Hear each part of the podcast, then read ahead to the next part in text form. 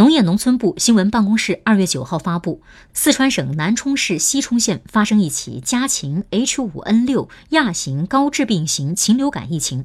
据中国动物疫病预防控制中心报告。经国家禽流感参考实验室确诊，西充县某养殖场饲养的家禽发生 H5N6 亚型高致病性禽流感疫情，养殖场存栏家禽两千四百九十七只，发病死亡一千八百四十只。疫情发生后，当地按照有关预案和防治技术规范要求，切实做好疫情处置工作，已扑杀家禽两千二百六十一只，全部病死和扑杀家禽均已无害化处理。